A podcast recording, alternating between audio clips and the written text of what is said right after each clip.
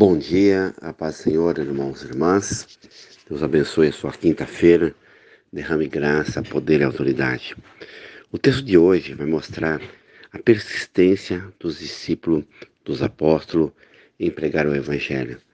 Em todos os lugares que eles iam, havia perseguição, havia luta, mas a dedicação e o amor pela obra de Deus era grande. Vamos ler Atos 14, 8. Em Listra, costumava estar assentado certo homem aleijado, paralítico desde o seu nascimento, a qual jamais pudera andar. Este homem ouviu falar de Paulo, que fixando nele os olhos e vendo que possuía fé para ser curado, e disse em alta voz: Apruma-te direito sobre seus pés. Ele saltou e andava. E quando a multidão viram o que Paulo fizera, gritaram em língua lecaônica, dizendo: Os deuses em forma de homens baixaram até nós. Barnabé, chamado Júpiter, e Paulo, Mercúrio, porque era este o principal portador da palavra. O sacerdote Júpiter, cujo templo estava em frente da cidade, trazendo para junto das portas touro guinalda. Queria sacrificar juntamente com ele a multidão.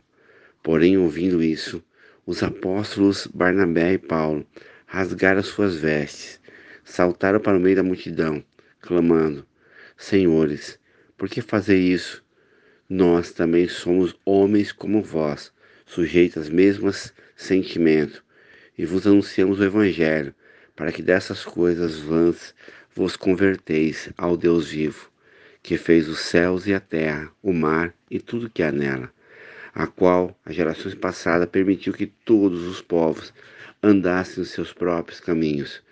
Contudo, não se deixou fixar sem testemunho de si mesmo, fazendo bem, dando aos céus a chuva, a estação frutífica, enchendo o vosso coração de fartura e alegria. Dizendo isso, foi ainda com dificuldade, que impediram que as multidões lhe oferecessem sacrifício. Olha que maravilhoso. Paulo e Silas prega o evangelho, a palavra, o poder, a simplicidade. E aquela multidão pensa que eles são deuses por ver a cura, milagre, maravilha. E eles falam: não, nós somos homens comuns. Somos homens como vocês, sujeitos a tantas coisas, mas a palavra do Senhor está sobre nós para pregar, para curar.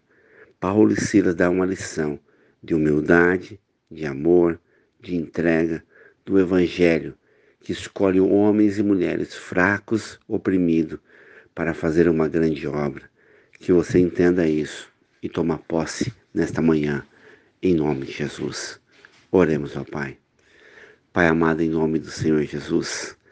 Como é maravilhoso, Pai, ler a tua palavra e ver homens e mulheres ousados, ousados, com coragem, com ousadia, com simplicidade, sabendo que o teu evangelho é reservado para pecadores, homens e mulheres de coração contrito, que recebe a sua palavra e coloca em prática a cura, o milagre, a maravilha.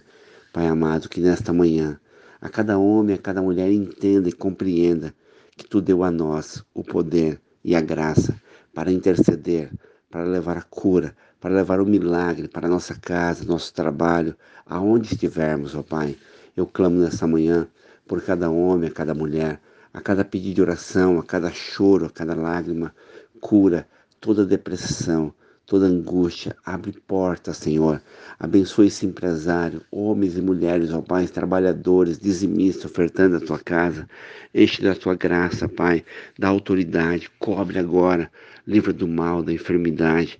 Guarda esta família, essa mulher, este homem. Enche da tua graça, Pai. Eu clamo a Ti com os 40 intercessores, o grupo de Jacareí, São José dos Campos.